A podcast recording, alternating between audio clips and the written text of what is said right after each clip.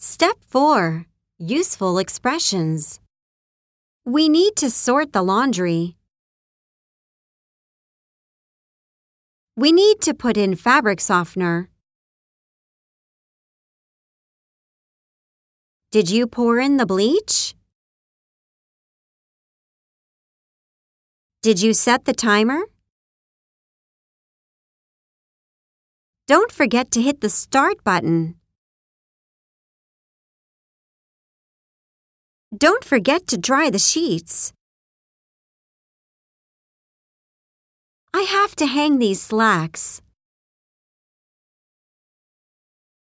I have to drop off my dry cleaning.